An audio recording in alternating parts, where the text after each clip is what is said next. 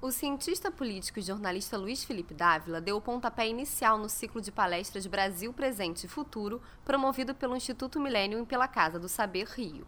Durante as quase duas horas de palestra, Dávila falou sobre liderança pública e corrupção e definiu liderança como uma dolorosa missão de mudar culturas, crenças e valores.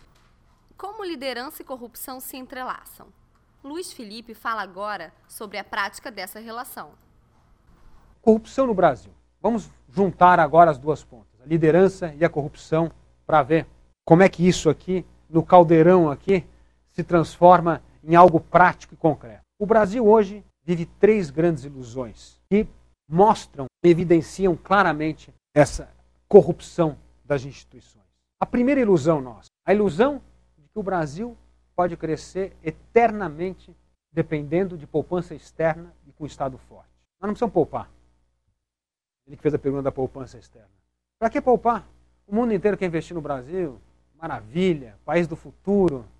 Para que a gente precisa poupar?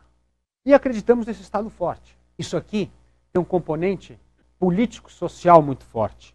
A ideia que existe no Brasil, desde a chegada da corte portuguesa no Brasil em 1808, era o seguinte: o Estado forte precisa existir no Brasil para civilizar esses bárbaros. Bando de índio, e bandeirante solto aqui no país, né? Com, vendendo, casando, miscigenando, casando. Precisa ter um Estado forte para botar regra nisso aqui, que não existe. Aqui precisa ter regra, precisa ter um Estado que vai ajudar as pessoas a construir a nação, ter um Estado importante que vai é, nos tirar de um estado de barbárie e nos elevar a um estado de civilização. O Estado vem para civilizar uma sociedade de incivilizados. E aí todo o pensamento conservador nasce em cima dessa, dessa ideia.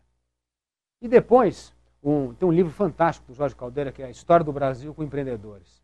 Ele mostra que esse pensamento conservador, o Caio Prado pega e dá a versão marxista dele. Ele mantém a visão conservadora e utiliza exatamente as mesmas crenças para explicar que o Estado forte ele é fundamental e, evidentemente, agora para fazer a justiça social. Mas veja só, esse Estado consome quase 40% do PIB. E o aumento de imposto, como é que a gente acredita que não precisa de poupança interna? É um negócio seguinte, a economia brasileira vai continuar crescendo sempre, então nós vamos ter muito imposto para arrecadar, essa produtividade o governo vai poder taxar cada vez mais. Graças ao crescimento da economia, nós podemos sustentar um Estado que gasta 40% do PIB.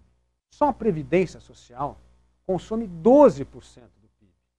E para imaginar isso hoje, eu, tava, eu levantei esse dado, é um gasto per capita igual da Alemanha, que tem uma população três vezes mais velha. Imaginando que a partir de 2018 a população brasileira começa a envelhecer. Então isso aqui, se esse sistema continuar do jeito que está, está quebrado. E eu falo hoje, está cheio de jovem aqui. O que a gente está fazendo é o seguinte, é pegando o seu cofrinho, quebrando, pagando a aposentadoria das pessoas hoje, no dia que se aposentar não tem um centavo no cofre. É isso. Você tem que pensar o seguinte, a poupança brasileira é uma das mais baixas do mundo investimento público no Brasil é 0,8% do PIB. Quer dizer, não dá nem para você recapear as estradas com esse dinheiro. Entendeu? Quanto mais investir em infraestrutura. E aí o que, que você faz? Já que você não, não poupa aqui, você tem que pegar dinheiro de fora. Então as pessoas investem no Brasil porque acreditam que o retorno disso aqui vai ser bom. Mas com 0,8% de capacidade de investimento, é zero. Você não tem investimento público. Porque isso aqui é consumido em despesa corrente. Ou seja, então uma coisa é a seguinte, se você fizer essa reforma, por exemplo, da Previdência, a sua poupança interna sobe. Portanto, a tua dependência da poupança externa é menor. Só que isso aqui tem um custo político que ninguém está afim de pagar. Eu acho o seguinte: toda fotografia é, que você faz, ela é imperfeita, porque ela faz a foto de um momento. O que eu penso é o seguinte: o que, que eu acho que é o melhor sistema? É aquele que consegue se refazer, se regenerar e recuperar o crescimento. Se você me pegar que os Estados Unidos a economia americana já ia começar a crescer no segundo semestre desse ano, agora talvez com esse embate de petróleo, aí pode ser que a de postergue um pouco. Ou seja, essa capacidade de ir à lona, levantar, juntar os cacos, reformar e resgatar é imenso. E o que mostra nesses modelos é que uma vez eles entram em colapso, eles não conseguem se refazer. Acaba. E que essa história do liberalismo e da democracia é um eterno renascer. Acontece, cai, pode ser que a gente demore um pouco mais do que a China, mas a gente consegue refazer. Bom, vamos lá nossa segunda ilusão. A segunda ilusão é que o Brasil pode crescer, é que o Brasil pode crescer sem investir em capital humano. Se a gente achar que essa história de qualidade de educação é, é bonita, é só um discurso, mas que isso não tem um, um impacto muito grande, a gente está perdido. Se nós não estivermos convencidos que a qualidade da educação ela é vital para o crescimento econômico do Brasil, a gente está com um problema sério. A América Latina já mostra isso. Por ter uma das piores educações do mundo, já é o menor índice de crescimento e produtividade do mundo. O Economist fez um levantamento mensurando a, a produtividade da mão de obra no mundo. A América Latina tirou o último lugar.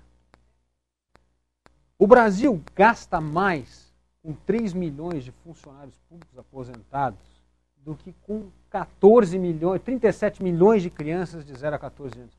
Isso é um escândalo. Isso é algo que devia deixar a gente uma vergonha inacreditável. Dizer, e outra coisa, esse dado, então, se esse é escandaloso, veja o próximo. 44% dos jovens até 14 anos pertencem às 25% das famílias mais pobres do país. Ou seja, nós estamos condenando essas pessoas à miséria eterna. Porque eles não vão ter qualificação mínima para entrar no mercado de trabalho e entrar nessa, nessa área do crescimento de produtividade do país. Vão ser sempre funcionários é, dispensáveis. Né?